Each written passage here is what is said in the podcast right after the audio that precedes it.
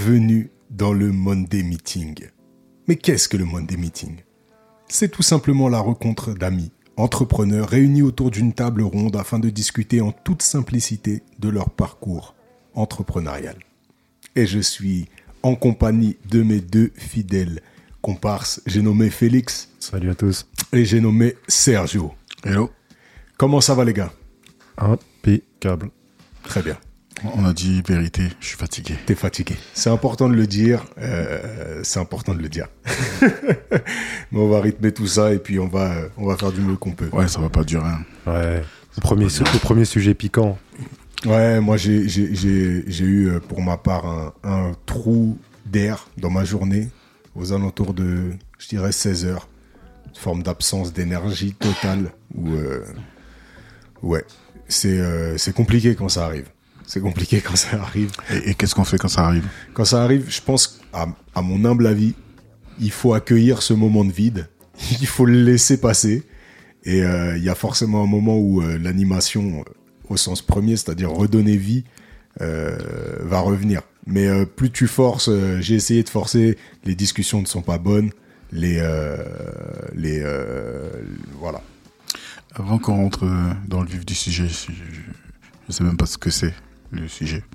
Ouais. Mais est-ce qu'il faut pas faire comprendre aux gens par rapport à tous les teasings qu'on a pu faire, etc., qui, qui vont écouter ça peut-être dans 8 ou 9 semaines par rapport au moment où c'est enregistré? Donc pour vous situer, on vient de lancer officiellement le podcast. Ouais. Euh, donc forcément un lundi.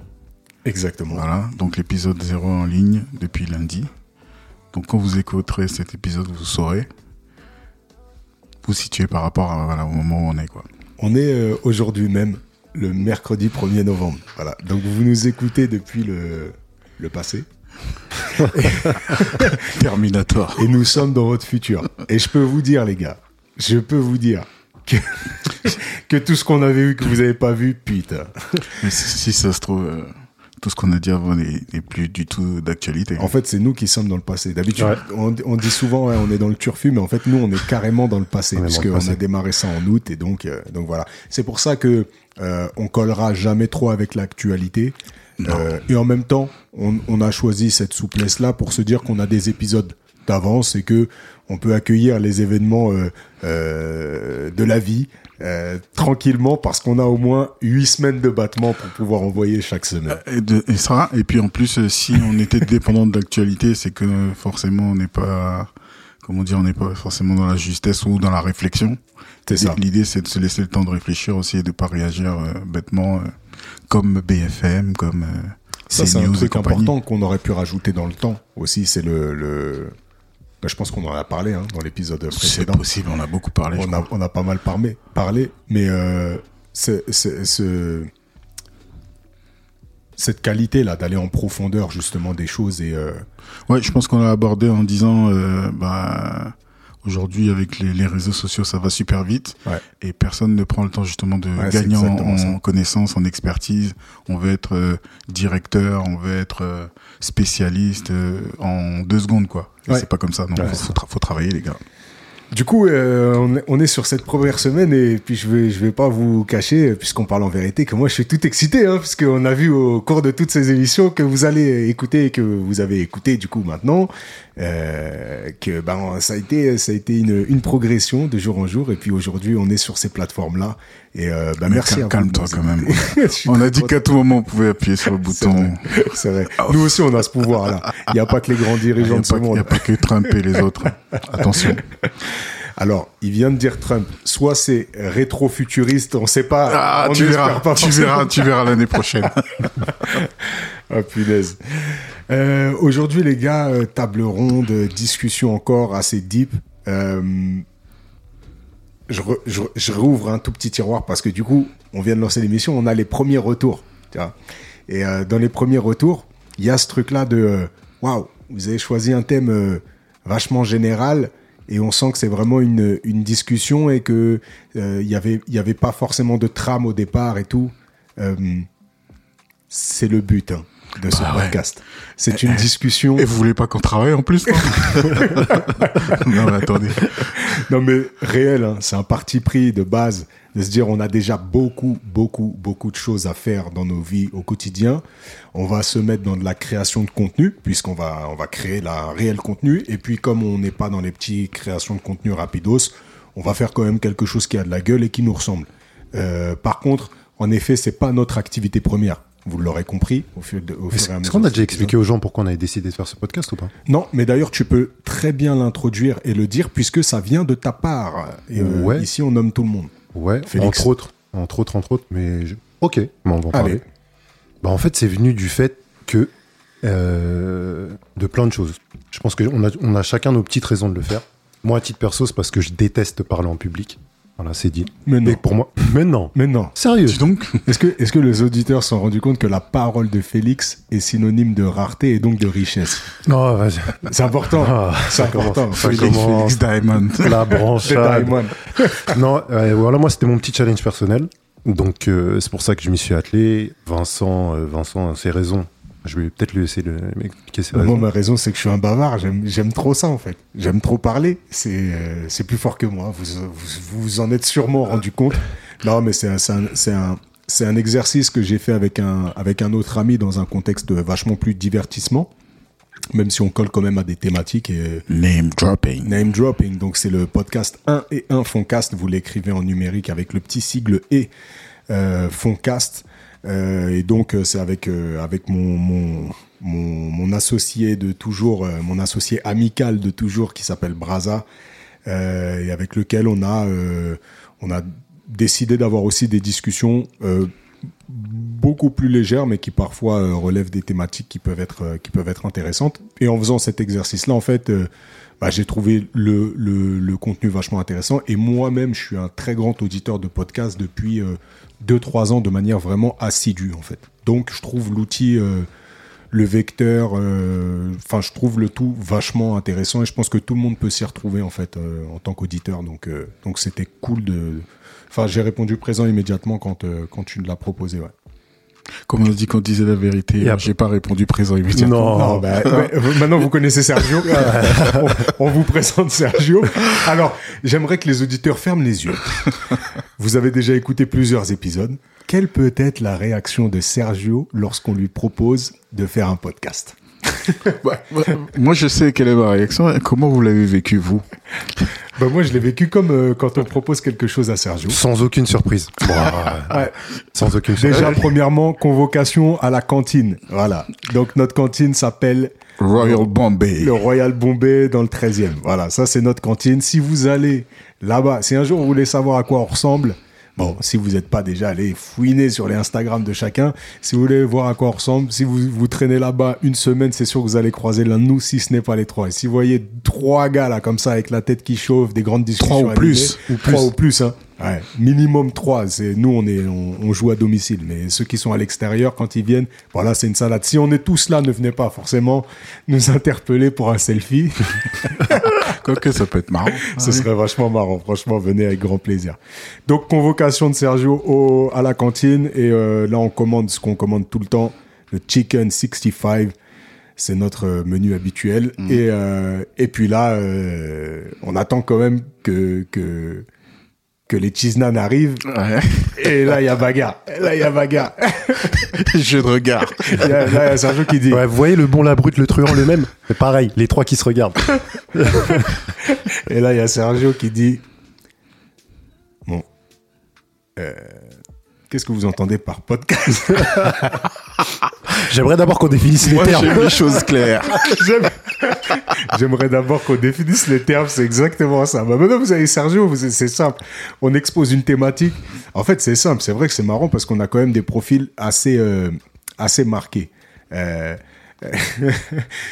Moi, je vais être très enthousiaste à tout, en fait. C'est-à-dire que j'ai plein de, petites idées qui viennent ou quand on me propose une idée, moi, c'est waouh, super. Et en fait, j'ai du mal à, à, à construire euh, euh, véritablement les, les, les obstacles, les barrières, ce genre de choses.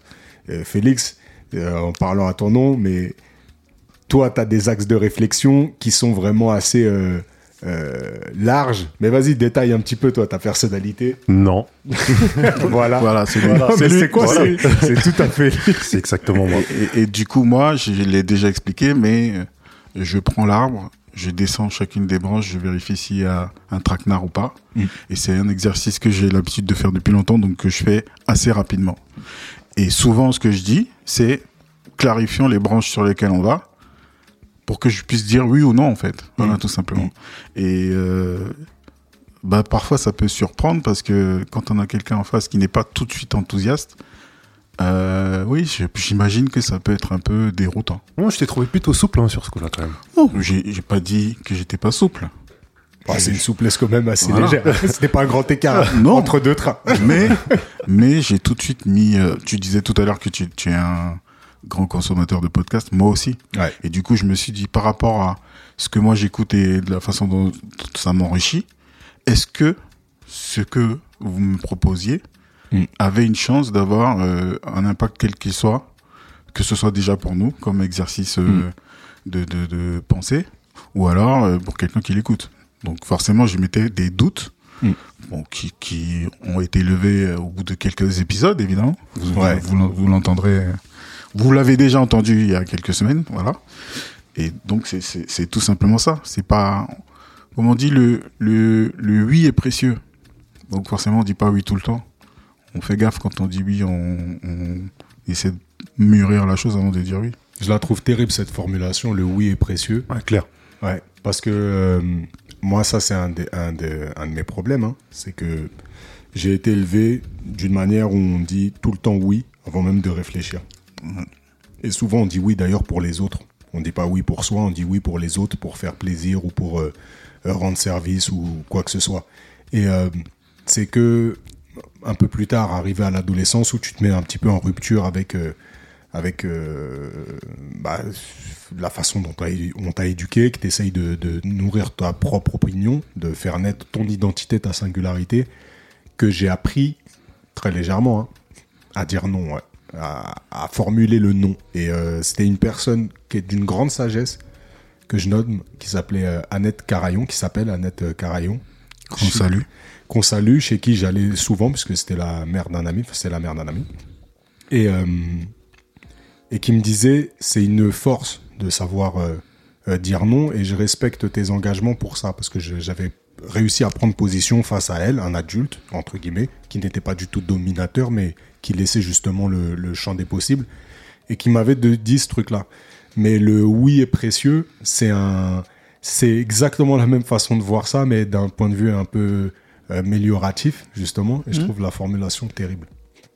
Et euh, bah, c'est bien qu'on qu'on qu'on ait parlé de ça, ça introduit pas mal le sujet du jour, parce que je trouve que euh, finalement, il y a eu une forme de complémentarité dans bah, ce qu'on s'est dit, c'est-à-dire que chaque profil était intéressant. Moi, j'ai trouvé surprenant le fait que ça vienne de Félix, justement, de proposer un podcast. Euh, parce que justement, c'est lié à la parole et compagnie, et que Félix, bah, lui, c'est sa parole qui est précieuse. Euh, ses idées, elles restent la plupart du temps euh, dans sa tête, et puis ensuite, il faut les, il faut euh, Les extraire. les, extraire, Les ou, miner. ou alors, ou alors il faut euh, Bitcoin voilà, miner. c'est ça, c'est ça. Il mine, il mine. non, mais mais j'ai trouvé ça super intéressant et je trouve que c'est c'est challengeant en plus. Euh, pour ma part, qui suis très enthousiaste, bah pour moi c'était une formalité. Je pense que c'est pour ça qu'il m'en a parlé avant de t'en parler en plus. Et puis comme ça, on arrivait avec la force de deux sur bah, sur deux, hein, quasiment, Sur deux et demi. parce que malgré ton jeune âge. euh, Ouais, c'est ça. Ouais, t'en imposes quand même. Et donc, euh, et donc du coup, euh, du coup, toi, ta façon ensuite de voir. Après, moi, maintenant, on se connaît très bien. Et, euh, et en fait, cette, comme je l'ai déjà dit dans d'autres podcasts, moi, ça m'aide à me construire aussi cette façon-là, parce que finalement, c'est des, des questions que tu vas poser. Ces questions, elles sont ouvertes et ça, ça amène à se positionner aussi et à se dire ouais, c'est vrai. En même temps, j'avais pas vu les choses euh, sous cet angle-là et en même temps on va construire ce truc-là. Et je pense que c'est pour ça que ça me permet d'introduire aujourd'hui. euh, il y a un moment où en fait chacun de nous, de façon tripartite, on s'est dit on va faire confiance à ce petit groupe-là. Belle introduction et effectivement, une fois que tu as dit oui et que ce oui est précieux, c'est le fameux contrat de confiance de la marque qu'on ne citera pas. Et une fois que tu es lancé dedans, moi j'aime pas les choses qui sont faites euh, à moitié. Mm. Donc euh, même si on dit que c'est euh, quelque chose qu'on fait pour le plaisir, on le fait sérieusement. Et le monde des meetings est basé sur ça, Mm. sur la, sur la confiance, sur l'assiduité, sur l'engagement. Et c'est pour ça que ça peut survivre. On parlait de temps il y a quelques secondes. Si tu veux que quelque chose reste dans le temps, il faut que ça soit basé sur des fondations solides. Donc ça peut pas juste être euh, allons-y parce que c'est fun et parce que ouais on a mangé un super cheese naan et tout le monde est content. Non, il faut se poser des questions qui parfois peuvent faire un peu mal hein, parce que eff- effectivement ça va te pousser dans tes retranchements et te demander, te faire te demander si tu as vraiment le jus, l'énergie, le temps de vraiment t'engager là-dessus. Mais une fois que c'est fait, bah, euh, comme on dit, on est à l'épisode combien là? 10 ou 11 Voilà, je compte plus. Ouais, voilà. Surtout qu'il y a les hors-séries invités. Enfin, c'est pour ça qu'on a décidé de pas nommer euh, les, les épisodes sur le sur les plateformes. hein. Euh, on laisse ouvert parce que euh, parce qu'on a aussi des épisodes avec les invités. On va multiplier le nombre d'invités aussi. hein. Vous allez entendre pas mal de profils vachement intéressants triés sur euh, sur le volet. Et donc euh, et donc voilà. Mais ouais, en effet, en effet, c'est euh, c'est euh, c'est ce contrat-là qui, f- qui permet de, bah, de faire naître tout un tas d'initiatives, en fait. Et, euh, et je pense que euh, cette, euh, cet aspect-là de, de confiance, il est inhérent finalement à tout projet, en vérité. Ouais, et j'ai fait exprès de rajouter à confiance le mot contrat. C'est que c'est important de se dire les choses et justement de bien les poser, les figer. Parce que après, il n'y a pas de discussion possible. Justement, dire, ah ben non, je savais pas. Non, tu savais. Donc si, si tu ne l'as pas fait, c'est que tu n'es pas digne de confiance. Donc c'est pour ça que on va. C'est le sujet du jour. hein. non, Bon, mais voilà. la nuance, elle est, elle, est, elle, est, elle, est, elle est parfaite, en fait. Ouais. Elle est parfaite. Et ça me permet de vous poser une question, les gars. Je vais démarrer par Félix. Euh, Est-ce que, justement, donc là, on a, t'as, expliqué cette confiance-là et le contrat. Est-ce qu'un excès de confiance, du coup, que ce soit. euh, Enfin, là, on va adresser un excès de confiance qu'on peut avoir vers l'autre, ça peut être préjudiciable, Bon, c'est une question rhétorique, ça. entre guillemets, mais j'aimerais que tu la développes. Ouais. Bah, évidemment que ça peut être préjudiciable, un, un excès de confiance. Après, moi, j'ai pas un profil euh, spécialement excès de confiance, donc je suis peut-être pas forcément le mieux placé pour en parler, parce que j'ai une confiance que je donne très, très peu ou de façon très limitée, en ayant toujours, euh, en essayant en tout cas d'avoir toujours plus ou moins sur une, un- dans une vision euh, moyen-long terme la, façon dont une, dont une personne pourrait se retourner. Donc, euh, l'excès de confiance, c'est pas un truc qui me concerne, mais en effet, pour l'avoir pour la, pour l'avoir vu expérimenté chez, chez d'autres personnes, c'est quelque chose qui est compliqué à gérer. Parce que, euh, on- on- je sais pas si on fait un, un flashback, c'est comme ça qu'on dit, flashback Mhm. sur l'épisode de l'amitié, quand Sergio nous poussait justement dans nos retranchements une fois de plus. Euh, Oh, voyons. Pas du tout. La questionnette. la questionnette de frère Ponce.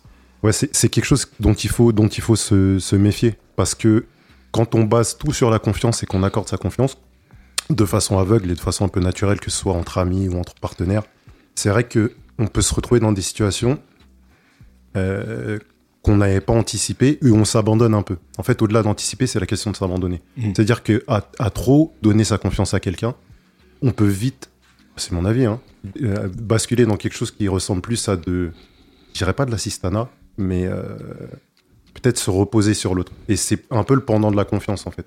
Je pense que la- le, pour moi, la, la partie la plus importante dans ce qu'on appelle la confiance, c'est la confiance en soi et en ses propres capacités.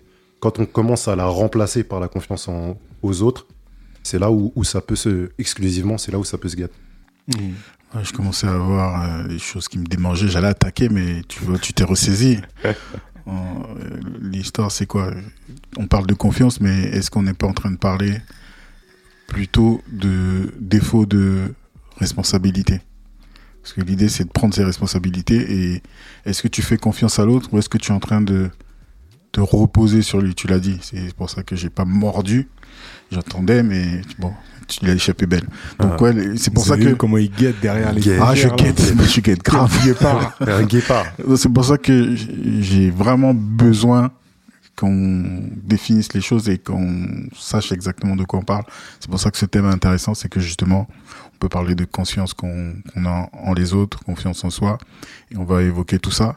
Mais quand on dit confiance en quelqu'un d'autre, il faut pas confondre justement le fait de ne pas vouloir prendre de responsabilité, de les laisser aux autres. Voilà. Mhm. Donc c'est pour ça que pour moi, il faut à un moment donné ce contrat de confiance et qu'on définisse, voilà, pourquoi je te fais confiance, qu'est-ce que je te remets et pour quelles raisons. Mais Voilà. le contrat, c'est aussi important pour, euh, pour éviter les, les, les c'est pas les, les erreurs, c'est plutôt les différences d'interprétation. Tout à fait. Parce que c'est pas que tout à l'heure tu disais, euh, vais, re- je vais reprendre ta phrase, que euh, sur les que le que t'étais pas digne de confiance si tu bafouais le contrat. Enfin, en tout cas, si, si t'allais pas au bout de l'engagement, c'était Mhm. ça. Et moi, j'ai l'impression que des fois, c'est même pas forcément volontaire ou c'est même pas forcément une faute de confiance. C'est des fois quand les mots ne sont pas posés ou écrits. C'est pour ça que je les pose toujours. Ouais. Que ça peut déranger Oui, d'ailleurs, mais l'idée c'est de dire ah bah non, euh, tant qu'on ne sait pas lever, tant qu'on n'a pas tout dit, on se lève pas de cette table, voilà justement. Mm. Et donc euh, ça c'est souvent comme tu dis, ça questionne. Et j'enchaîne les questions. Qu'est-ce qu'on veut dire par ça? Qu'est-ce que ça veut dire par ça? Qu'est-ce que ça représente en temps, en argent, en investissement? Ça a l'air tout bête au début d'un projet où justement l'enthousiasme il est chambé et tout le monde est Mm. content. Mais au bout d'un mois, quand ça commence à chauffer et que il faut s'occuper de la famille, que le boulot commence à être compliqué, Ouais. euh, la vie, là, quand la vie nous rattrape, ben, ce contrat-là, il est déchiré, il est mis à la poubelle, quoi. Et ça peut froisser et ça peut euh, ruiner des amitiés. Donc, je préfère avoir cette discussion un peu inconfortable au début, Froide, mais. mais au moins on sait de quoi on parle. Ouais. Voilà. Mais ça, ça, Mais ça, c'est l'expérience des 28 ans, tu sais. Mais, non, mais clairement, je rebondis là-dessus parce que ça nécessite une très grande confiance en soi d'imposer, entre guillemets, euh, ce questionnement à des gens qui, plus est, sont enthousiastes et que, que, que tu ou que tu portes dans ton cœur, euh, de te dire, euh, bon, j'ai capté le- l'enjaillement là, total, global. Par contre, les gars, truc. Mais ça, c'est c'est vraiment, tu vois, là, moi, typiquement, euh, c'est le genre de truc, et je l'ai vécu en fait. Je l'ai vécu. On vient te voir avec euh, une idée. C'est pas forcément qu'on vient me solliciter pour participer à quelque chose, mais je vois une personne très très enjaillée, et puis moi je vais devoir y participer. Mhm. On va dire de manière même peut-être professionnelle, c'est-à-dire euh, euh, venir faire un shooting ou venir donner une petite expertise ou quoi que ce soit. Ouais. Et entre guillemets, je vois que le projet il fonce dans le mur. Pourquoi? Parce que la personne, soit un, elle est beaucoup trop confiante, mais je vois pas justement les contrats qu'elle a remplis envers elle-même Mhm. déjà. Mhm. Et ou soit que euh, bah, elle a fait un, un business plan ou bien son idée elle est le truc, mais c'est bancal. Les, les axes ont été bancals. Ou alors je connais trop bien la personne et je- et le le le, le- enfin l'historique me Ouais. me me montre que ça va être compliqué. Et j'ai du mal, moi, tu vois, à nuancer euh, ce truc-là, à nuancer cette ferveur-là de chez quelqu'un. Et euh, ça porte vraiment préjudice. Ça, c'est une réponse que j'ai. C'est-à-dire que tu vas prendre du temps, tu vas, tu vas accorder ton énergie, Mhm. alors que toi-même, au fond de toi, tu es quasiment convaincu que ça va être très, très compliqué. Mais qu'en face, ouais. en même temps, tu vas avoir une personne qui va qui est tellement dans son truc que de toute manière, elle a plus ou moins raison. euh, ce que tu vas lui apporter sera minime, entre guillemets, euh, en termes de réflexion ou autre, parce qu'elle, dans son truc, c'est déjà construit. Tu veux pas devenir la énième personne qui vient imposer une forme de, euh, de pensée limitante ou quoi que ce soit. Ouais. Et, et donc, ouais, c'est pour ça que je dis que ça nécessite quand même pas mal de confiance en soi, de se dire, bah, moi, je connais ça, en fait. Je connais ça, je l'ai déjà vu, je l'ai déjà identifié. Et là, ce que tu vas faire, c'est foncer dans le mur, en fait. Donc, viens, on se pose, viens, on réfléchit, viens, on établit justement ce contrat qui fait que si je m'associe à toi, à ce moment-là, je suis sûr qu'on répète pas une énième fois euh, la, la, la chansonnade de l'échec, quoi. Ouais, on, on va peut-être revenir ensuite sur les, les fondements de la confiance en soi. Moi, c'est vrai que c'est quelque chose que je j'attri- j'attribue plutôt à l'e- à l'expérience. Et une deuxième chose, c'est euh, au franc-parler. Donc, par rapport à l'exemple que tu, veux donner, tu viens de donner, j'étais en train de sourire pendant que tu parlais parce que je pense qu'il y a plein de gens qui vont se reconnaître dans ça. Euh, tu viens me voir, me présenter un projet sur lequel je dois intervenir ou pas d'ailleurs. Si tu me poses la question, n'attends pas une validation de ma part. Tu vas avoir mon avis. C'est ça le truc. Et souvent, je me rends compte qu'il y a beaucoup de gens qui ont besoin d'être validés, donc ils vont aller solliciter des gens justement pour leur montrer, pour qu'on dise ah ouais super. Moi je dis pas ça, sauf si je pense que c'est super.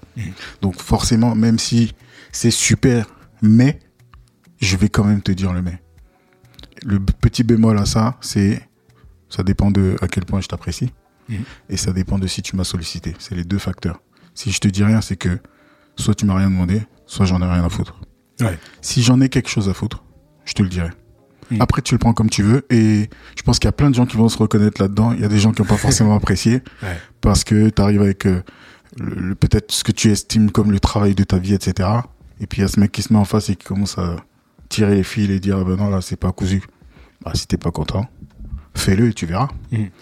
Et malheureusement, je suis plus comment dire à même de détecter un échec potentiel qu'un succès qui euh, le succès il y a beaucoup de facteurs qui rentrent en jeu Mhm. donc je peux pas te dire si ça va marcher par contre si je te dis que ça marche pas euh, il y a 90 et quelques pourcents de chances que ça va pas marcher Ouais. quoi, voilà Ouais. donc euh, ça pour ça euh, maintenant que vous, vous écoutez etc si vous voulez être sûr que votre projet va foirer venez me venez me voir je vous le dirai je suis je sais pas si ça va marcher Envoyez par contre si ça va soit ça va foirer je peux vous le dire ouais. Envoyez le business plan. Vous aurez pas de réponse forcément. euh, bon, ça marchera. Par contre, vous, vous serez sûr que ça, ça va droit dans le mur Voilà. si c'est le cas. Et si je pouvais euh, effectivement annoncer des succès, je serais multimilliardaire, évidemment. Ben, c'est une Voilà. faculté hors norme. Voilà. Et, euh, et par ça- contre, euh, comme je disais, par rapport à mon, mon mode de pensée et par rapport à tout ce que j'ai pu voir sur ces différentes branches de l'arbre, sur différents projets depuis plein d'années,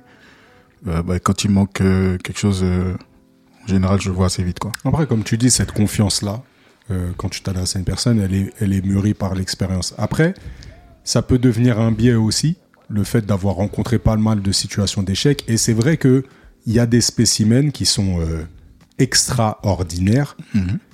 qui vont contrecarrer tous les tous les tous les tous les process ou bien qui vont être euh, euh, voilà qui vont faire partie des peut-être des chanceux mais ça c'est le biais du survivant Eh ben, c'est très bien que tu parles de celui-là. Si c'est un vrai survivant, mon avis ne changera rien à sa détermination Exactement. et à ce qu'il fait. exactement Donc je lui donnerai quand même. Ouais. Et si c'est euh, l'élu, euh, que je lui dise que ça marche ou pas, exactement bah, il fera partie des 3-4% euh, sur lesquels je me plante sur l'échec.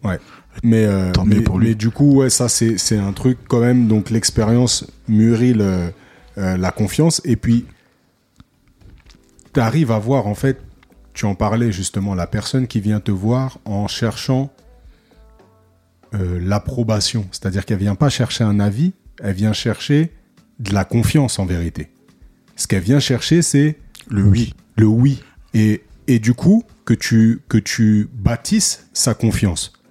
Et ça, je pense que c'est un, c'est un, c'est un truc vraiment à, à, à maîtriser. C'est-à-dire que, enfin, c'est, c'est, c'est, pour moi, c'est large parce que la confiance, elle se bâtit aussi grâce au regard des autres, à mon sens. Mais vous devez pas miser dessus pour, euh, pour l'entériner, pour en faire quelque chose de, de vrai. Bah, en fait, oui, si tu as besoin effectivement que ce soit l'autre qui valide ton idée, ton projet, euh, euh, ton questionnement, quelque part, c'est que toi-même, t'as pas cet engagement-là. Je parlais de la confiance en soi et du fait de déporter la responsabilité sur quelqu'un d'autre. Si tu n'es pas responsable de ton idée ou de ton projet, ben, ce n'est pas ton idée, c'est pas ton projet. Hmm. Et en Hmm. fait, il n'existe même pas. Hmm. Donc euh, oui, si tu vas voir quelqu'un qui te valide ton projet, ben, c'est son projet à lui, en fait. Voilà. Je pense même que tu vois, une personne qui a réellement confiance, elle va être d'autant plus attentive à la critique Mhm. pour capitaliser. Une personne qui est dans un excès de confiance, qui cache un manque de confiance, elle va outrepasser le conseil, mais de tout le monde. hein. Ouais. C'est-à-dire, euh, euh, elle, elle ne regardera pas les conseils, euh, même sur Internet, qu'elle pourra lire, ou si ça va pas dans le sens de ce qu'elle s'est dit, elle dira, ben ça, c'est pas mon cas exactement. Et elle ira pas chercher, justement, mais c'est qu'au fond, il y a aussi un, une volonté, je le dis, hein, clairement, que moi, j'ai déjà été dans ce cas dans certains de mes projets, en fait, où tu vas chercher à te saboter toi-même tu vois, à te dire euh, bon bah ça ça me correspond pas, ça euh, je sais que c'est pas exactement mon cas, donc tu finis par plus trop lire les alinéas et en fait tu fonces, mais euh, tu fonces dans le dans le mur quoi. Donc euh, l'excès de confiance, c'est une phrase un peu bateau souvent hein, ceux qui affichent trop de confiance sont en manque de confiance, mais c'est c'est une réalité aussi je trouve dans le dans le business, celui qui va chercher euh, qui va chercher à bah, à contrecarrer euh, ce que ce que tout le monde lui dit ou qui va pas forcément euh, euh, porter de, de valeur à la critique ou à autre chose, Mhm. qui va afficher une forme d'assurance. En général, c'est celui qui vient chercher justement juste des approbations et en bah, en général, ça manque ça manque cruellement de, confiance quand tu as besoin de l'approbation pour euh, pour viabiliser ton projet quoi. Bah, tu vois, le, comme je dis souvent, pour passer d'un projet à une réalisation, il y a quand même un certain nombre d'étapes, il y a quand même un certain nombre de choses à, à faire, à savoir, à déjouer. Et c'est pas, pas toujours facile. Le problème, c'est que aujourd'hui, quand on te raconte euh, euh, une réussite, souvent on élude ces questions-là. C'est-à-dire que souvent on va te parler de quelque chose d'assez fulgurant. Euh, J'ai fait ça, boum, ça a marché. Ouais. Et on va pas te raconter bah, quand t'es allé la première fois à la banque, on t'a envoyé chier. Mhm. Quand t'as cherché un local, on t'a dit que t'as pas assez d'argent. Quand t'as voulu, quand t'as été sur tel ou tel projet, on t'a dit bah non, t'es trop jeune, trop petit, machin. Ça, les gens écartent ça de l'histoire. Donc quand on te raconte ça et qu'en plus on, ça devient un fantasme, tu vois. Aujourd'hui, tout le monde veut être euh, Zuckerberg, Elon Musk. Allez, tu te planques dans un garage, tu sors une application, t'es milliardaire. Ouais, les gars. Mais ça, c'est vraiment typique du biais du survivant. C'est-à-dire que le biais du survivant, pour ceux qui connaissent pas, c'est donc de prendre euh, une histoire, donc un storytelling, là, et de se dire que c'est la recette de la réussite. Ouais. Voilà. Donc, c'est celui qui a survécu. Donc, en effet, si on reprend euh, Jeff Bezos, euh, le patron de d'IKEA, enfin le créateur d'IKEA, euh, Steve Jobs, oui, ils ont commencé dans un garage. Et, et si même je descends de, je vais pas dire d'un cran, mais de 50 crans, et que je te prends les influenceurs d'aujourd'hui, eh ben, pour beaucoup de gens, c'est faut que j'arrive à péter le score en allant juste faire une télé-réalité et mon avenir change. Ouais. J'ai réussi, Ouais. tu vois. Ah bah, t'a pas raconté ce qui se passe à Dubaï, peut-être. Ouais, et puis on t'a pas raconté tous ceux qui ont commencé dans un garage ou tous ceux qui ont fait une télé-réalité et leur vie, euh, Ouais, c'est ça. c'est pas celle du survivant. Ah, voilà. C'est Donc- celle de celui qui. Donc oui, je sais pas si on est toujours dans le, le thème de la confiance, certainement, mais mais voilà, je pense qu'il faut tempérer aussi les choses. Et euh, en tout cas, personnellement, quand tu viens me voir en me racontant l'histoire du survivant, Mm. moi je vais te raconter l'histoire de tous ceux qui sont morts dans le film. voilà, pour te dire attention. Ouais, peut-être que c'est toi. Je ne sais pas. Je ne sais pas tout. Mais attention, il y en a quand même pas mal qui sont morts dans le film, quoi. Soyez confiants. il, y a une, il y a une notion de la confiance qui est primordiale dans le business, c'est celle de la confiance euh, dans la relation client, la confiance de nos clients, finalement. Mhm. Euh, comment, euh, j'ai envie de dire de poser ça un petit peu brutalement, mais comment on installe une, une relation de confiance avec un client? Qui, se, qui se lance? Bah, je pense que ça commence. Bah, je vais me lancer. Ça commence ultra simplement. Ça commence par euh, faire ce qu'on dit. Voilà, déjà. Poser les limites de ce qu'on va faire. Être très clair dès le début sur ce qui est faisable ou pas. Euh, et, et le faire. Et si, par bonheur, t'arrives à faire un peu plus que ce que t'avais dit, t'es sur, à mon avis, hein, t'es sur la bonne voie. Ou on est sur la bonne voie plutôt. Moi, je pense que ça part de là, la confiance. Comme dans toute relation, une relation avec un client, c'est pas tellement différent que d'une relation avec un, avec un, avec un ami ou avec un conjoint, une conjointe. Ça, ça passe par faire ce qu'on dit. à la différence que cette personne te paye. Ça, ça joue. Je pense que ça joue. Moi, je Ouais, reviens sur le terme, hein, le contrat. La confiance, elle est mesurée vis-à-vis d'un contrat, écrit ou oral, hein. mais on discute des termes. J'explique qui je suis, ce que je fais, ce que je sais faire, et voilà. Tu- ça, peut par- ça peut parler de formation, d'expérience, de tout ce que tu veux, ou de rien. Mais en tout cas, je vais dire, et je reviens à ce que j'avais dit, euh, je sais plus dans quel épisode je parlais de projet on s'engage sur un budget, un délai, un périmètre.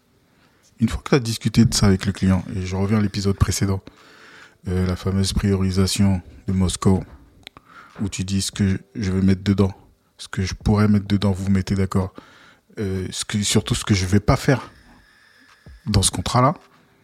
Je reviens à ce que tu viens de dire, Félix. Après, c'est très clair.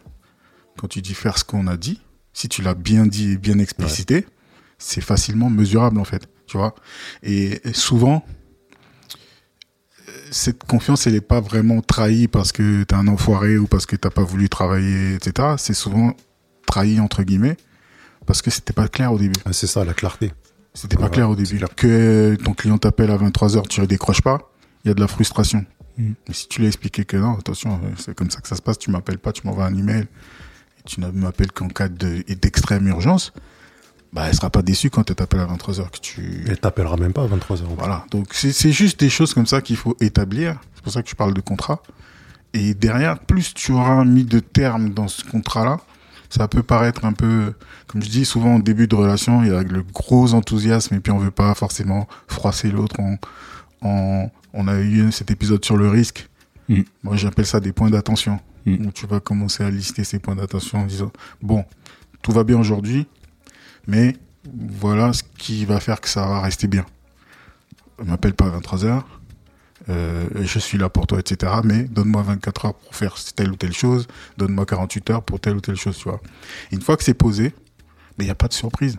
Quand elle va t'appeler le mercredi euh, 1er novembre, jour de la Toussaint, que tu décroches pas, il n'y a pas de frustration. Ouais. Voilà.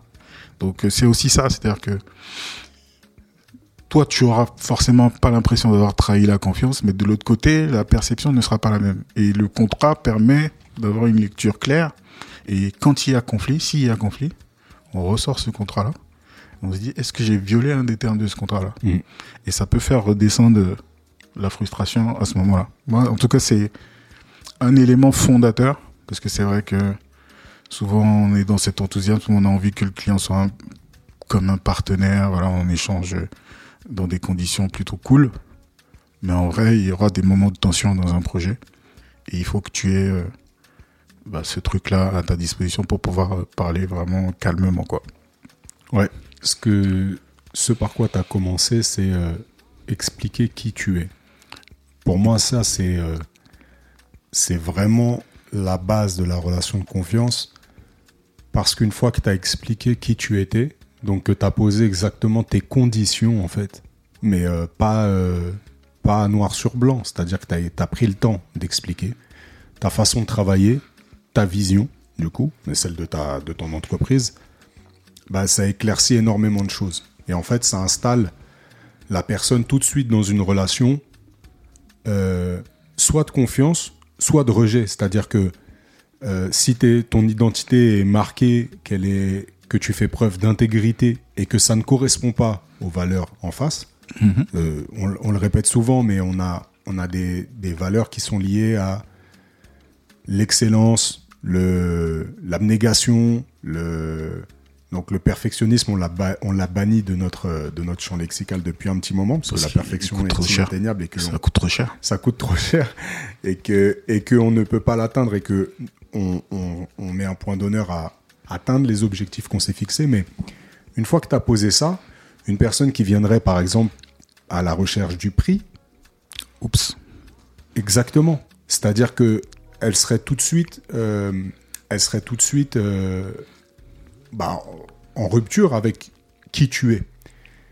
Et du coup, comme tu dis, en fait, il n'y a même pas besoin de nourrir une relation de confiance. Elle est en confiance avec le fait que c'est pas avec toi que ça va se faire. Et ça marche aussi. hein. Mais ça marche. Ça marche super bien. Et en fait, ça marche super bien dans le sens où tu vas pas toi t'engager à accorder aussi de la confiance à quelqu'un qui ne pourra pas euh, répondre à tes exigences et inversement.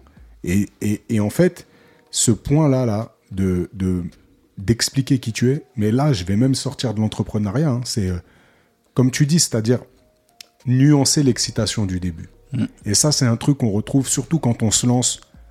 Comme tu le dis souvent, euh, euh, tu prépares bien ton business plan, tu prépares bien, euh, peu importe le business que tu as trouvé, mais tu prépares bien tes, tes fournitures ou bien ton produit, tu le peaufines et puis, et, et puis t'as pas de clients, quoi. Et, et c'est quand même le point fondamental sur lequel il faut se fixer, c'est d'avoir des clients. C'est la base de toute entreprise parce que tu peux avoir le meilleur produit, la meilleure com, le, ce que tu veux. Si t'as pas de clients, t'as pas de clients, ton business il marche pas. Et bah, bien souvent, quand tu démarres dans l'entrepreneuriat, eh ben, le, le premier client, c'est plus il est roi, c'est il est empereur du monde. Et, et si tu dois creuser la terre jusqu'en son centre, t'iras pour lui. Et en fait, peu importe ce qu'il a à t'offrir, parce que. euh, et ça, c'est c'est un truc où euh, il faut bien se rappeler de qui on est, pourquoi on le fait, reprendre sa, bah, sa plateforme de marque, sa vision, et, et se rappeler qu'en fait, c'est pas. On doit pas se trahir soi-même. Il faut se faire confiance en soi, parce que cette confiance-là, elle va ressurgir sur la, sur la relation, en fait. Oh, Oui, parce que si tu ne fais que suivre l'autre, au bout d'un moment, tu te perds. Parce Mm. que effectivement, tu vas essayer, on parlait aussi de ça, d'adaptabilité, etc. Donc tu vas essayer de te fondre dans un moule que l'autre a créé, ou en tout cas qui correspond à l'autre. Sauf que l'autre, il va changer à un moment donné. Mm. Tu vois, tu parlais de client, euh, ton premier client qui est un peu euh, celui qui définit un peu ta, ta boîte finalement. Mm. Bah non, en fait, parce que si tu regardes bien, c'est pas des études, mais en tout cas, la durée d'un client dans ton portefeuille, c'est entre 3 et 4 ans. Et il faut pas que ça soit plus que ça, parce qu'à un moment donné, il y a cet élément de surprise là. Tu ne le surprends pas plus forcément. Il y a cet élément de nouveauté. Il te parle tous les jours. Ça se passe bien. hein, c'est pas que ça se passe mal, mais il y a ce côté. euh, bah, il a besoin de nouveaux challenges aussi, donc il, il faut peut-être qu'il aille travailler avec quelqu'un d'autre. Et ça vaut pour toi aussi. C'est-à-dire que tu es tout le temps dans ces problématiques. Finalement, tu deviens comme un interne, Mm. tu vois, et tu n'as Mm. plus cette fraîcheur que tu apportes de, bah, justement, de, du, du consultant externe qui vient avec justement, tu, tu es animé de tout ce que tu as fait d'autre que lui, et ça va venir nourrir votre relation. Mm. Et si au bout de 3-4 ans, tu es en train de travailler sur ces pro- problématiques avec ses freins aussi, c'est-à-dire que tu vas, ouais, tu connais un peu T'es trop impliqué, en Ouais, fait. t'es impliqué, tu connais la hiérarchie, tu connais euh, voilà les petites luttes en interne, tu, tu voilà, tu navigues tellement dedans que finalement tu t'adaptes aussi. une partie de toi-même Voilà. et inversement, quoi. Et donc c'est c'est pas très bon de garder des clients trop longtemps, même si euh, tu vois ça a l'air con de dire ça comme ça, tu vois. Après, là, on dit ça, mais on a quand même le biais de nos business à nous Oui, évidemment. qui sont bien éloignés d'autres business dans lesquels c'est fondamental de, de verrouiller un client et de le garder toute une vie. Donc, je pense à Microsoft, Apple, euh, euh, Meta, euh, enfin, souvent ces entreprises un peu justement de la tech, mais eux qui vont offrir plus qu'un service, qui vont offrir un produit, qui vont vendre un produit. Et donc, là, dans cette situation-là, si vous êtes dans cette situation-là, au contraire, euh, construisez des remparts euh, concurrentiels euh, forts et fermes et que personne ne pourra ébranler. Euh, et, euh, et voilà, enfermez vos clients dans une chaîne dont ils ne pourront jamais sortir. Et, et même dans ça, et même dans ça, si tu réfléchis bien, c'est-à-dire que tu vas quand même avoir, euh, je te prends un autre exemple, tu vas avoir des, des biens de consommation, de grande consommation. Euh, tu vas quand même réfléchir à l'évolution. Tu vas dire, bah, tiens, euh, je, je prends cette fille là à un moment donné sur du cosmétique. Et à un moment donné elle va avoir des enfants donc je vais lui offrir d'autres produits qui ont rien à voir avec les premiers. Et ensuite euh, bah, après les enfants son corps va changer donc ça sera d'autres produits. Donc tu vas quand même t'adapter et tu vas devoir ouvrir ton panel. Bah, donc c'est quand même différent de ce qu'on est en train de raconter. Et, et- et par rapport à nous c'est voilà le, le cycle de vie entre guillemets on parle de de domaines si je simplifie c'est des domaines créatifs où tu dois apporter euh, une expertise en communication et en visuel, Mm. et ben ouais, tu vois, voilà, ça va finir par euh, Ouais. à un moment donné. Quoi, Et puis nous, on est dans du B2B, clairement. Ouais. Et quand tu es dans du B2C et que tu n'as pas la même relation de confiance, c'est-à-dire que si on reprend par exemple un exemple bah, qui va parler à tous, mais Apple, Apple, sa relation de confiance, elle s'installe justement à travers la fiabilité de son produit, la durabilité, la chaîne euh, finalement de, de, produits qui va te, qui va te permettre d'avoir tout un écosystème. Et en fait, la confiance, elle est bâtie par, euh, bah, par cette qualité, cette recherche d'innovation et de nouvelles qualités. C'est-à-dire que euh, la keynote d'Apple, c'est attendu pour certains comme comme, euh, comme Noël, en fait, de se dire, ah, qu'est-ce qu'ils vont sortir, c'est quoi les nouveautés, ça, passe euh, euh, dans, les, dans des journaux télévisés, la sortie du nouvel iPhone, quand il y a eu la sortie des tablettes, enfin, on a tous en tête des révolutions un peu marquantes de, de lancement de produits chez Apple, et, et de se dire, bah, finalement, cette confiance-là, là, le, le, le, client, il la reçoit parce qu'il sait que derrière, il y a une entreprise qui va qui va redoubler d'efforts pour justement ce que tu disais, le surprendre et compagnie. Bah, c'est bien que tu parles de ça parce que c'est deux façons d'établir la confiance. Si on parle de nous, des métiers de consultants, etc., on a quand même, comme tu dis, c'est du B2B, mais surtout, on parle au client final. Mm. C'est-à-dire qu'on s'adresse à lui. On, échange, on entend sa voix. Mm. Euh, on peut le revoir les yeux dans les yeux, euh, essayer de répondre à ses objections, etc. Quand tu parles d'Apple, c'est, à la base en tout cas, c'est comme ça, c'est de la communication plutôt descendante. Mm. Ça a changé aujourd'hui parce que l'utilisateur a les moyens de te faire savoir quand il n'est pas content. Mm. Mais en tout cas, tu as ce, truc de masse là. Et donc, tu as d'autres moyens. Donc, déjà, tu parlais de la keynote. Et tu, as d'autres moyens, c'est de passer par euh, des ambassadeurs. Euh, je, regardais une super pub qui a été faite là récemment avec euh, LeBron James et Erling Haaland sur les Beats by Dre. Super film, c'est très très bien fait. Et l'idée, c'est justement de passer soit par des ambassadeurs, on parle aussi de preuves sociales, on nous demande toujours ça hein, quand tu veux faire un site internet, on te conseille à un moment donné d'avoir un encart lié à la preuve sociale. Donc ça va être des commentaires hmm. d'autres personnes hmm. qui vont, qui te ressemblent et qui vont te garantir, entre guillemets, vraiment entre guillemets, que ce produit-là, il te convient aussi. Mm. Donc, Apple, ça passe pas directement par Tim Cook et sa keynote, ça va passer par ton pote qui l'a. Mm.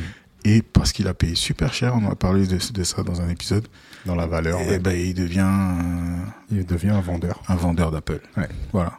Donc, euh, c'est une autre façon de faire que nous, on aimerait avoir, c'est-à-dire qu'il faudrait que nos clients aillent voir d'autres personnes pour leur dire attention, euh, je dit Foumalakit, c'est de la balle, il faut que vous alliez vraiment travailler avec eux.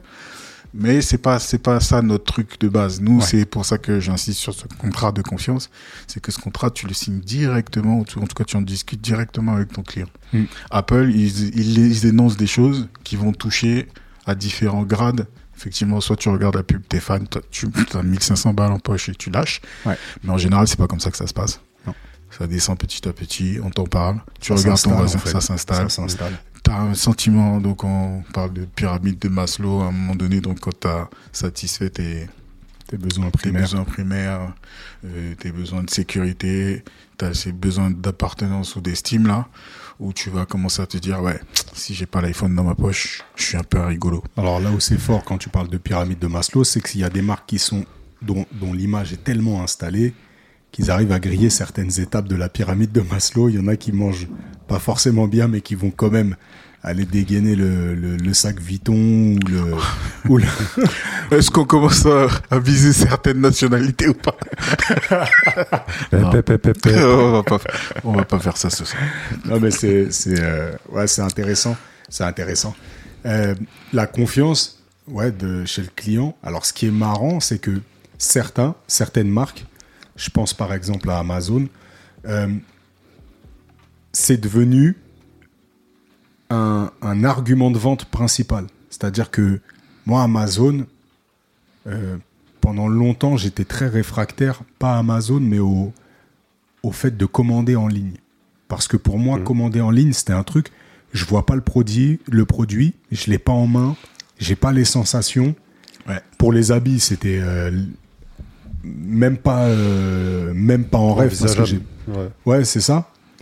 Et il y a aussi cette notion de, ouais, mais si le truc il me plaît pas, si ça me va pas.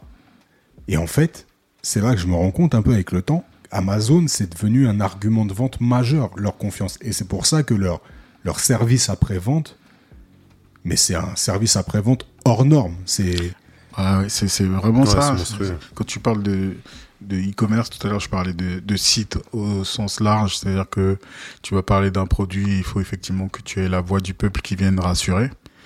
Mais euh, tu vois, quand tu conçois un site, on te dit déjà, ouais, il y a des, ces mots-là, footer, réassurance, ça veut dire tu arrives, on te dit euh, euh, 4 fois sans frais, livré en 48 heures, machin, machin, machin, machin, plein de termes comme ça. Et il y a un épisode aussi, tu parlais du, du switching cost, vois. Et en fait, c'est comment tu arrives à gommer les, les, les, les peurs, les angoisses, tout ce que tu veux, les, les freins, pour être un peu moins euh, vi- violent, du client par rapport à une expérience qui n'est pas naturelle. Ouais. En fait, en gros, on veut remplacer l'expérience euh, que tu as en allant en magasin, où tu as le toucher, tu as les essayages, etc. Et ben, tu vas faire le pendant digital de ça. Donc euh, il y a des marques qui se sont démarquées comme Asos à un moment donné où on te met un modèle qui est pas forcément celui que tu as l'habitude de voir euh, et donc quand tu vas être dans les grandes tailles tu vas avoir un modèle et puis tu sens qu'il te ressemble un peu plus Ouais. mais en plus de ça on va te dire il mesure tant il pèse tant donc tu as une sorte de repère visuel beaucoup plus engageant que juste les tailles normales quoi si tu veux Mhm. Et là tu surtout tu vois comment le vêtement est sur la personne quoi donc il y a plein de freins comme ça. Et à côté de ça, tu parlais de service après-vente. Effectivement, euh, les conditions de renvoi aujourd'hui, t'achètes des fringues. euh, ouais. Bon, je pense que Bah, c'est incroyable. autour de cette table, il y en a. Moi, j'aime pas ça personnellement, tu vois. Mm. Ne serait-ce que retourner à la poste ou jeter un truc. J'aime pas trop ça. Donc, euh, je suis pas forcément le client que ça va toucher, mais euh, c'est quand même d'une efficacité redou- redoutable, quoi. De se dire, tiens, tu en achètes quatre, tu essayes, et puis euh, les trois autres, ça va pas, tu les renvoies, quoi, tu vois. Aujourd'hui, c'est facile. Donc, ça a gommé plein de freins comme ça sur euh, l'expérience digitale de ces marques-là. Mais ça a demandé euh, de nouvelles expertises. Et c'est là où moi personnellement je me régale et que j'apprends plein de choses. C'est que justement le monde tend vers ça et des profils comme ça de consultants qui connaissent bah, ce qu'on appelle l'expérience utilisateur, digital en particulier. Bah, c'est royal quoi. En tout cas on s'éclate parce que tu as un vrai impact sur la, la vie des gens finalement. Mhm. Voilà. la, la, la confiance, on en a parlé là du client envers la marque.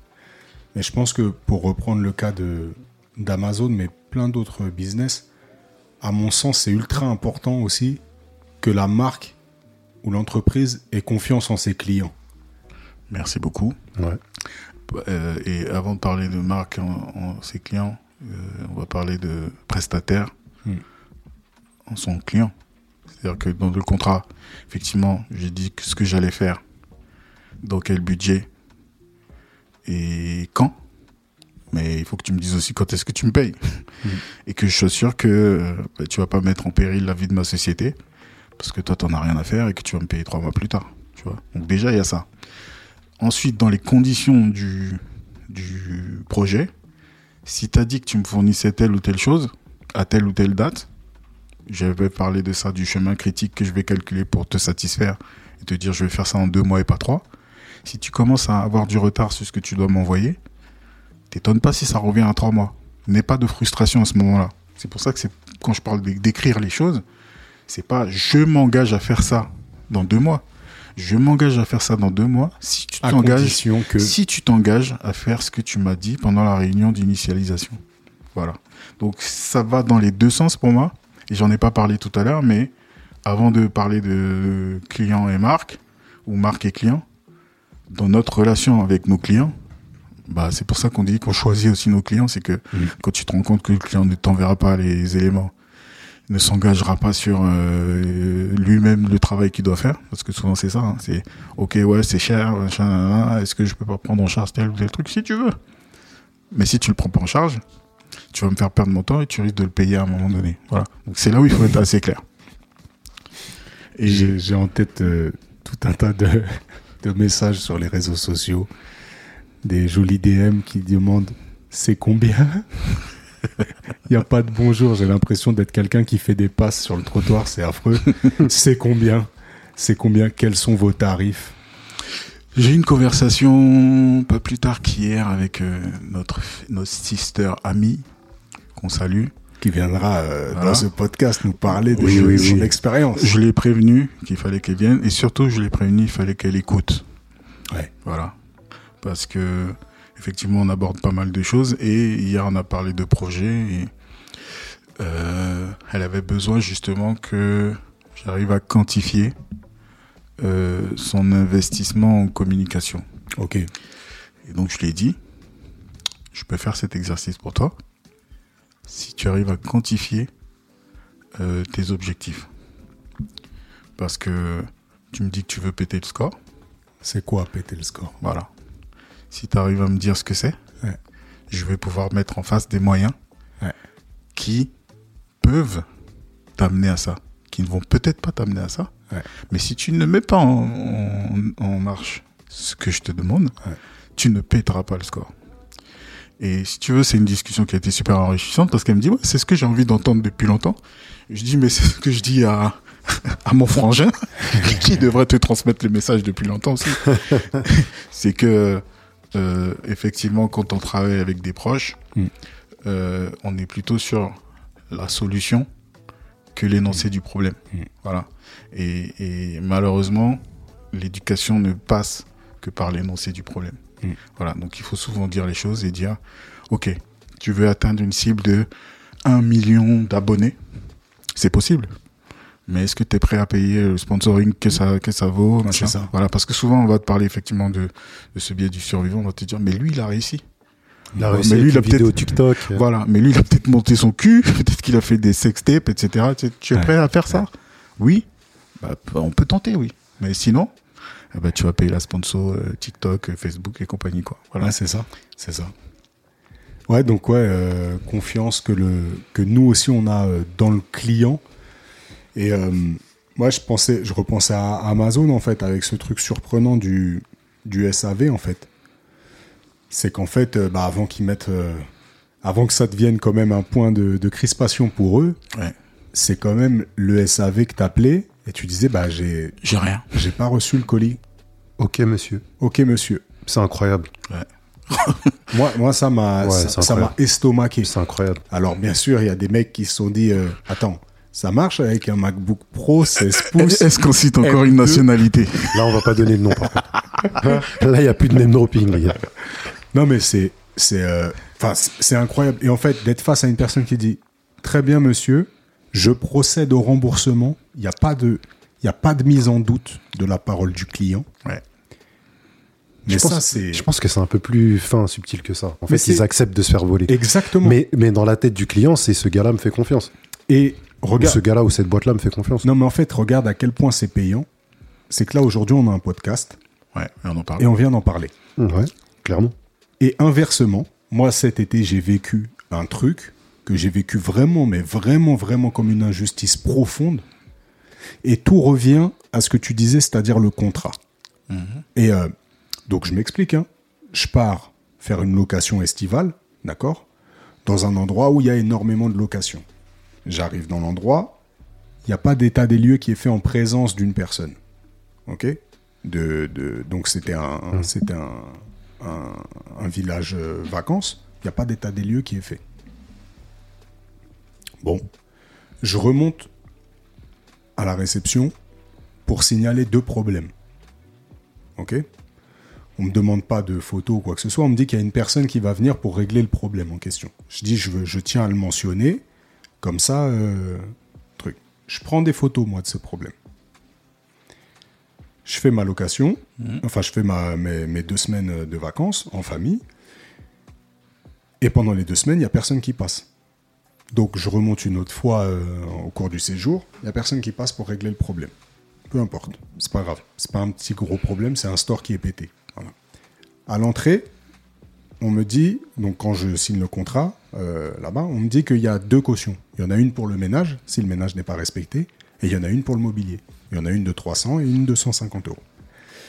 Je fais mes deux semaines de vacances, toujours pas d'état des lieux à la fin. Moi, je fais un départ anticipé parce que euh, fallait que je rentre plus tôt.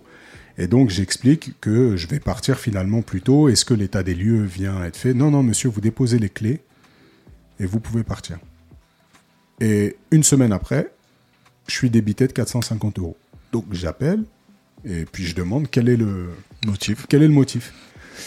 Et on m'explique qu'il y, a, euh, il y a un endroit d'une porte qui a été euh, brûlé. Voilà. Donc je demande si c'est à l'intérieur, à l'extérieur. On me dit non, c'est à l'extérieur. euh, à l'extérieur, l'une des portes extérieures a été brûlée. Je dis écoutez, je fume pas, je n'ai pas d'allumettes, euh, aucun de, de- de chez nous fume et compagnie. Et donc, en fait, je vois pas à quel moment quelque chose a pu être brûlé, puisqu'à l'intérieur, c'est des plaques électriques. Enfin bref. En tout cas, moi, je sais que ni moi, ni mes enfants, ni ma femme n'a fait brûler quoi que ce soit, ni bougie, ni euh, allume-cigare, ni euh, enfin on fume pas, il n'y a pas de il a pas de feu quoi dans notre dans notre vie de tous les jours. Donc je dis c'est forcément un dommage causé par une tierce personne. Et je n'ai pas la temporalité parce que la, la moi la brûlure dont vous parlez, un je peux pas la voir là, donc vous allez m'envoyer une photo déjà en premier lieu. Et deux, je peux pas vous dire quand est-ce que ça a été fait. Moi, moi, quand je suis arrivé, c'était pas là. Et quand je suis parti, c'était pas là. J'ai pas constaté de brûlure, j'ai tout nettoyé, et ainsi de suite. Et donc là, à partir de ce moment-là, c'est quoi? Ma parole contre leur parole. Et heureusement, heureusement entre guillemets, j'ai des, j'ai des, bah, des astuces entre guillemets technologiques, c'est-à-dire que j'aurais dit bah vous m'envoyez une photo. Elle me dit non mais la photo elle a été, je dis quand est-ce qu'elle a été prise la photo? Non la photo elle a été prise par les dames de ménage dès que vous êtes parti. Ouais. Je dis je suis parti quand? Elle me dit votre contrat et truc nani, vous êtes parti à. Je dis non, je suis venu pour dire que j'avais, j'étais parti en, en deux jours avant et j'ai laissé les clés et ainsi de suite. Mhm. Ah oui, oui, non, ça a été noté, mais justement, la photo, elle a été prise à ce moment-là, dès que vous êtes parti. Très bien, envoyez-moi la photo. Métadonnées. Métadonnées. Fin. La photo, elle a été prise après notre conversation téléphonique, là. Allez hop. Voilà. Donc je dis, bon, à partir de maintenant, c'est votre parole contre la mienne. Là, vous m'avez déjà menti sur le fait que la photo, elle avait été prise par les personnes. Je remets tout en truc. Et là, c'est discussion, mais vraiment conflictuelle. Parce que Ouais. moi, je campe sur ma position, eux, ils campent sur leur position. Et je dis, de toute manière, c'est très simple. Vous revoyez tout votre process parce qu'il n'est pas bon. Il n'y a personne qui vient consulter à l'aller. Il n'y a personne qui vient consulter au départ. Ça veut dire que c'est bah, si, Parole si je pars parole. et que un, un- je pars et un enfant jette une fenêtre, jette une, une pierre sur la fenêtre, euh, je suis parti dans le laps de temps même d'une demi-heure là. Et ben c'est c'est qui est-ce qui paye la fenêtre? Les parents de l'enfant, vous, moi? Ouais, non, c'est. Donc c'est cette importance du ouais. contrat. Important. Et en fait là, bah maintenant moi je vais les citer. C'est ce que j'allais dire. Ciblou Village. On va faire Voilà. comme, Ju- comme Julien Courbet. Exactement.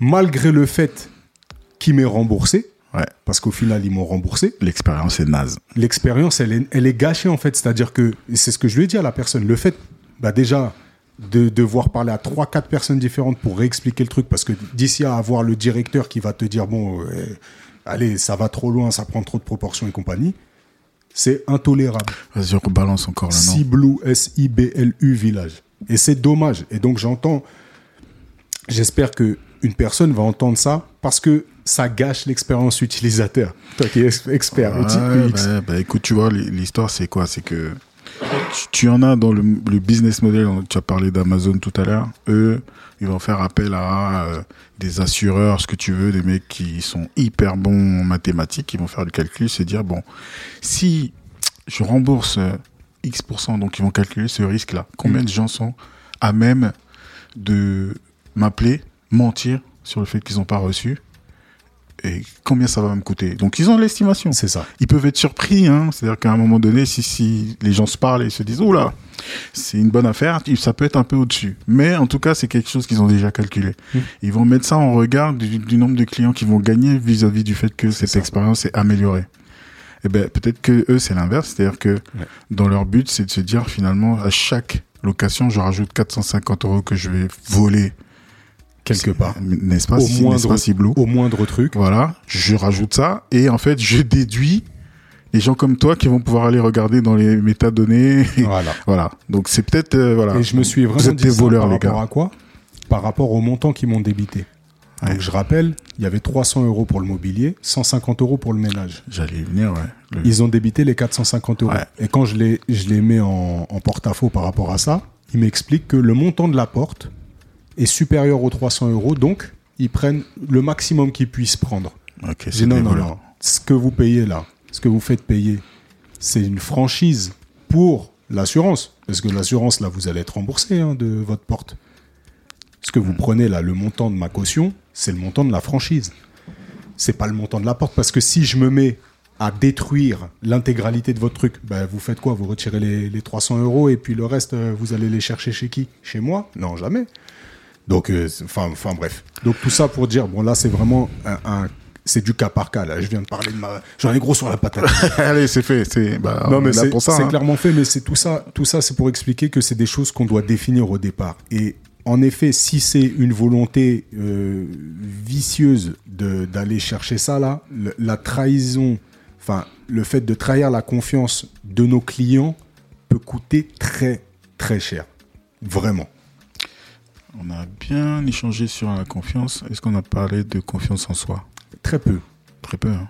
Mais je pense qu'elle est intrinsèquement liée Euh, Je pense, à ce qu'on a dit au début, c'est-à-dire se connaître soi-même. Avant de, de, de créer quelconque relation de confiance, si cette confiance en soi, elle n'est pas euh, établie, ça devient très compliqué de, de, bah de, de- de- d'inspirer la confiance pour l'autre, quoi. Je que- pense. Est-ce que. vous ouais, on va peut-être laisser Félix euh, développer là-dessus, mais le questionnement que j'ai, c'est euh, quels sont les éléments qui pourraient enrichir, développer la confiance en soi, ou au contraire, qui pourraient euh, L'ébranler. ou la limiter depuis l'enfance, enfin bref. Que- que- Qu'est-ce que tu penses de ça De cette patate chaude que je te balance? Contrôle poitrine. Normal. Normal. Bah, je pense qu'il y a deux choses dans la confiance en soi. Il y a une partie, je dirais pas que c'est de l'inné. On en a parlé, je crois. tu avais posé une très bonne question sur- dans l'épisode des valeurs sur la première fois qu'on a perçu notre valeur. Mhm. Et je mettrais ça un peu en parallèle avec la confiance en soi. Je pense que c'est c'est quelque chose qu'on qu'on peut avoir très jeune, ou en tout cas qu'on peut nous donner très jeune. Par de la valorisation, par tout un tas de trucs, euh, la pensée positive, etc. Dans l'éducation des parents, dans le regard que les professeurs vont avoir sur toi, que les coachs sportifs vont avoir sur toi, que tes amis vont avoir sur toi parce que t'es plus grand, plus beau, plus petit, ou peu importe. En fait, c'est des choses qu'on peut te donner assez tôt. Mais après, il y a un autre, une autre partie de ça. Dans la confiance en soi, je dirais que c'est ni plus ni moins que l'expérience, en fait. Et au-delà même de l'expérience, je dirais tes petites réussites que tu. Ton, ton, ton petit, ton petit mur que tu bâtis tout seul. C'est-à-dire que, en fait, la confiance, pour moi, ça se bâtit dans, dans les preuves aussi simple que ça. C'est-à-dire ce, Mm. ce que tu vas faire pour euh, progresser. Ça peut être dans n'importe quoi. Ça peut être, euh, ça peut être dans euh, lire un bouquin. Ça peut être euh, réussir une vente, tu vois, qui va amener tu vois, un, un cap- un capital confiance. Ça peut être dans le sport, j'en ai parlé la dernière fois, mais moi je pense que le sport, là, je fais un petit, une petite parenthèse, je pense que c'est un truc ultra, ultra important parce que c'est quelque chose qui, à mon sens, ne dépend que de toi. Et, et quand on parle de confiance en soi, et tout à l'heure vous en avez largement parlé et bien parlé, du fait que euh, on peut t'en apporter, tu peux avoir besoin de la confiance, de l'appui des autres, mais il y a des choses qui, qui se construisent qu'à travers ton regard. Et en fait, le fait de, de passer ces petits steps à chaque fois, là, c'est des choses qui, qui, qui te permettent d'avancer. Et à, à contrario, c'est pas quelque chose de stable. Tu vois, il y a un, un truc qui est, qui est- que moi j'entends souvent dans les gens, parce qu'il y a- il y, a pas mal de gens qui me parlent de leur projet finalement, et qui me disent ouais, mais lui, il a confiance en lui, c'est plus facile. Moi, j'ai pas confiance. Moi, j'ai pas. euh, Mais la confiance, c'est pas être euh, brun, avoir les yeux bleus. C'est pas des choses immuables. C'est quelque chose qui monte, qui descend. Même n'importe qui que qu'on voit ou ou dont on entend parler. Tu parlais des success stories tout à l'heure, Sergio Mhm. c'est euh, c'est des up and down tout le temps. Et c'est à chaque fois remettre le bleu de chauffe, euh, faire ses preuves, échouer, euh, retenter différemment. Et c'est- en, finalement, c'est- un, c'est un cycle plus que plus qu'un état, euh, un état établi, si j'ose dire. Oh, après le contrôle poitrine, il a envoyé une reprise de volée. Parfaite. euh, nickel. Et euh, moi, je rebondis sur euh, un des derniers termes que tu as utilisé, c'est échouer. Et je pense que ça se construit au-delà de ce que tu as dit, c'est-à-dire il y a une partie innée et une partie qui est liée à l'expérience. Il y a aussi euh, cette tolérance à l'échec, ou même, euh, euh, je vais pas appeler ça le goût de l'échec parce que ça serait mal interprété, mais le goût de la reconstruction après l'échec. Ouais. Et euh, c'est quelque chose, je trouve, en tout cas dans la société française. On va dire que je m'attaque souvent à la société française, mais je m'en fous. euh, déchéance de nationalité, la totale. On va au Togo. Oh putain. Que- Je trouve que voilà l'échec euh, en France est ouais il y a ce côté très très négatif et euh, quelque chose dont on ne se relève pas alors que dans aux États-Unis par exemple non c'est un processus normal et tu l'avais dit euh, Vincent euh, par rapport à la Silicon Valley c'est cette euh, Hmm. fameuse maxime où il faut échouer le plus de, fois possible le plus vite possible Hmm. pour pouvoir construire en gros euh, un socle solide et je, je me raccroche aussi à ce que tu disais sur le sport. Moi qui ai fait pas mal de sport, euh, j'ai jamais été vraiment le talentueux de base, mais j'ai toujours été quelqu'un qu'on veut dans l'équipe Mhm. parce que euh, ben, si je sais pas faire aujourd'hui, je saurais faire demain, tu vois. Et s'il faut que je travaille trois, quatre fois plus, je le ferai. Et donc, tu, à un moment donné, tu te dis que même si c'est pas inné, ça peut être acquis. Donc, ça fait naître une euh, confiance comme ça. Et euh, bah, c'est un peu euh, le, tu vois, ça gomme aussi. J'entends beaucoup parler de syndrome de l'imposteur, notamment beaucoup chez les autodidactes. Mm. Moi, il y a beaucoup de choses dans ma vie qui sont liées à, à ce côté autodidacte et j'ai jamais vraiment eu ce syndrome-là parce que je sais que c'est basé sur du travail Mm. et que je vois l'évolution, je suis assez lucide, parfois même dur par rapport à moi-même. Et donc je sais, ça j'ai pas peur de l'échec, c'est que je sais que quand je démarre, je suis nul. Mais c'est pas grave. Mhm. Je sais que c'est un processus et que la fois d'après tu seras un Mhm. peu meilleur et je suis assez lucide sur cette progression là. Donc il y a un moment où tu sais quand même que bah ouais, tu as fait ce qu'il fallait pour être euh, à ce niveau-là quoi. Donc euh, c'est ça et pour revenir à cette peur de l'échec, quand tu fais euh, de la muscu, tu as deux types de personnes. Tu as ceux qui vont toujours prendre les barres qu'ils maîtrisent parfaitement parce qu'il faut pouvoir faire le beau à la salle, tu Mhm. vois. Et puis tu as ceux qui savent que tu ne progresses que quand la barre te reste dessus en fait. Mhm. Et tu vas toujours aller chercher les conditions de l'échec parce que c'est comme ça que tu passes le palier d'après, tu vois. Et pour Quand moi, vous verrez une photo de Sergio, vous comprendrez de, Vous de comprendrez. quel type d'être humain il, il est, il est, quel type de, de personne il est. Donc c'est important, c'est important à dire. euh, le succès, c'est pas euh, euh, comment dire euh, la négation de l'échec. Non, c'est euh, L'acceptation. l'acceptation et Ouais, la construction. la construction après l'échec. Voilà. Mm. Pour moi, c'est ça. Tout ce que vous avez dit, ça me revient dans la tête comme une grande baffe parce que tout, converge. Donc cette notion, comme, l'a dit Félix, de progression, le fait de progresser dans ce qu'on fait, euh, cette notion de l'échec, et puis euh, ta façon euh, à toi, Sergio, de tempérer les ardeurs de, de, de motivation. En fait, ça me revient clairement à un endroit pivot de ma vie. Donc, du coup, moi, je vais parler de ma life. Euh, et qui, pour moi, est la base de la construction de ma confiance en moi. Et ce point-là, c'est un, un été, l'été 98, en août. C'est quand je remporte la Coupe du Monde avec l'équipe de France. Rigole. Début de la tête, c'est ça? Exactement. Là, c'est donc c'est en août, donc euh, c'est juste un petit peu après, et puis je suis en vacances. Et euh, et pour reprendre un peu l'analogie justement du sport, bah moi j'étais le gars qu'on prenait en dernier dans l'équipe parce que j'étais pas du tout bon au foot. J'étais pas, bah il y avait pas d'autres sports déjà dans la cour d'école que le foot. Il y avait de la place que pour le foot. Donc voilà, j'étais pas pris euh, dans, dans l'équipe de foot. J'avais un embonpoint bien marqué hein, quand j'étais quand j'étais petit, donc j'étais pas supra mobile non plus. Et le seul sport où j'avais été un peu brillant, c'était le judo. Et, euh, et voilà. Donc, arrivé à mes 10 ans, euh, bah, j'avais pas vraiment euh, justement euh, été sélectionné dans l'équipe. J'étais pas forcément mis en avant. Je revenais d'une colo où il y avait eu un fait marquant, c'est que il y avait un jeu où il fallait gagner des, points sur un quiz. Et en fait, tous les enfants de, ma section avaient été interrogés, sauf moi. sauf moi.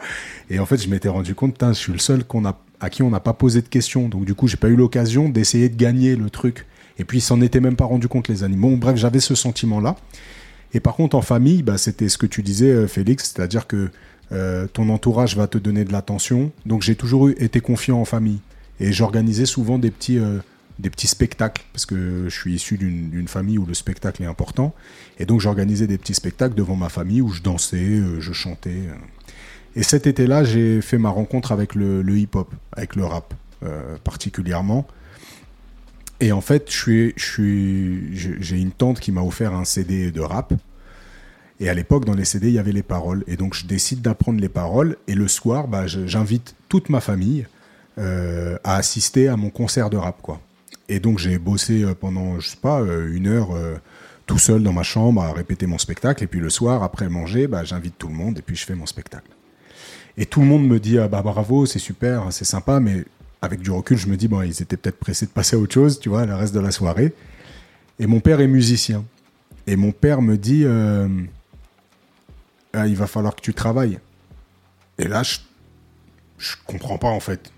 Parce que je me dis, euh, il, il m'a jamais repris sur un spectacle. Mais souvent, je faisais des trucs de danse. Bon, ça ressemblait pas à grand chose ou du cirque, tu vois. On veut les images. hein. Depuis tout à l'heure, j'écoute, mais À l'époque, il n'y avait pas les smartphones. mais j'ai des cassettes vidéo, mais bon, bref.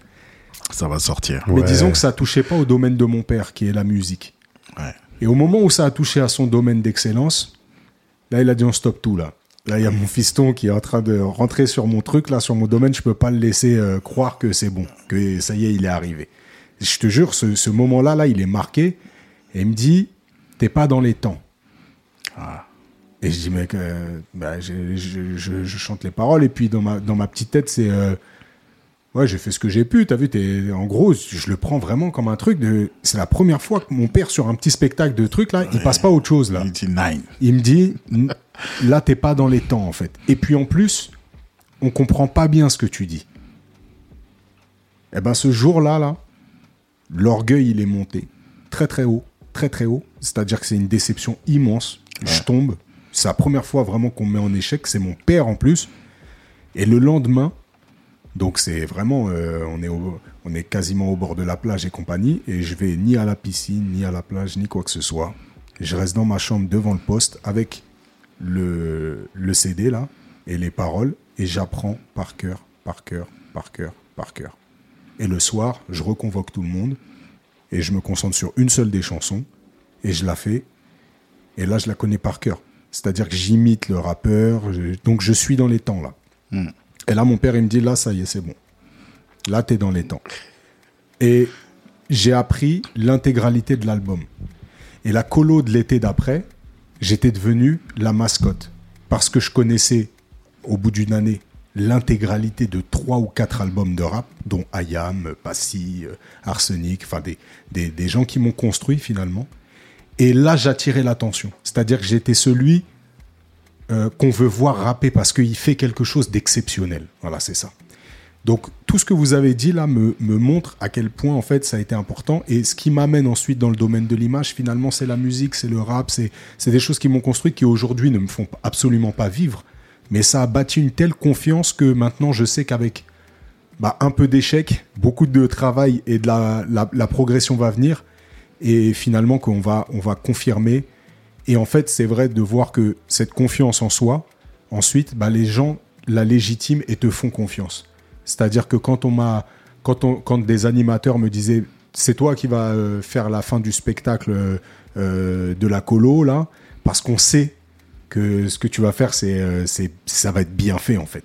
Et c'est franchement ça, pour moi, ça- voilà, c'est pour ça que c'était important pour moi de raconter cette petite anecdote parce que tout converge là dans ce qu'on vient de se dire et, et j'arrive à, Super, super. à boucler la boucle. Bah, quand tu as commencé à raconter, je me suis dit, mais l'escroc, euh, normalement, il aurait dû raconter ça sur la valeur. Et en fait, euh, non, effectivement, c'est euh, Ouais. un, mom- un moment où justement tu dis, bah, gars, la valeur, là, il y est pas, il faut que tu. Ouais, ouais. Bah, la valeur, j'avais expliqué la fois Ouais. où j'avais discuté avec ma mère, finalement. Ouais, je me rappelle et en fait, c'est ça, en fait. C'est ce cadre sécurisant, je l'avais.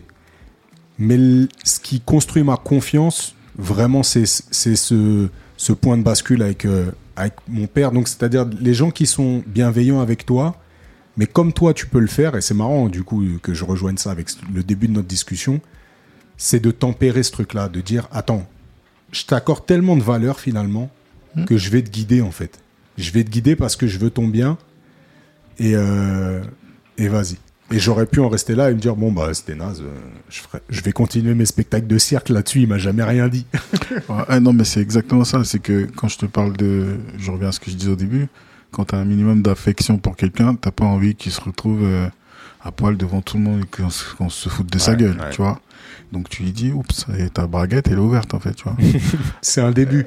Ouais, tu vois. Donc euh, euh, les gens n'apprécient pas forcément ça, Ouais. mais si je t'aime bien et que tu m'as demandé comment t'es fringué, je vais te dire attention à ta braguette, quoi, tu vois. Ouais.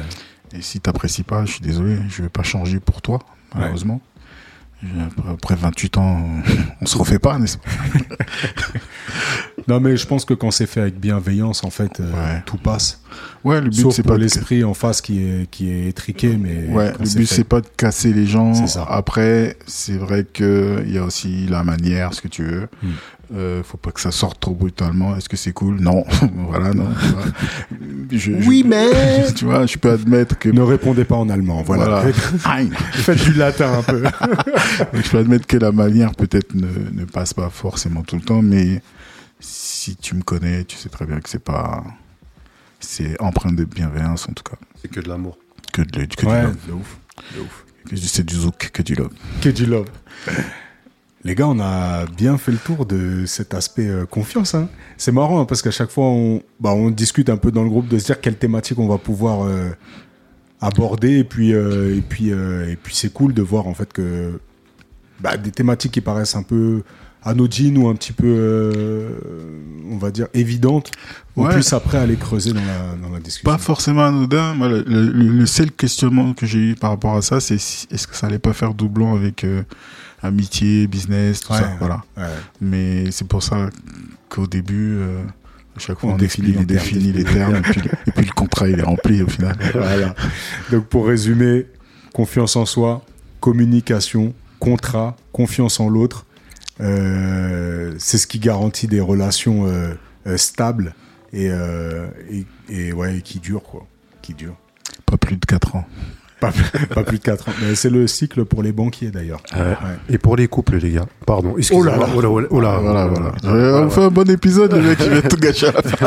Vous savez qui est euh, la brute. Dans Voilà. le bon, la brute. Et vous savez qui est le truand. Voilà.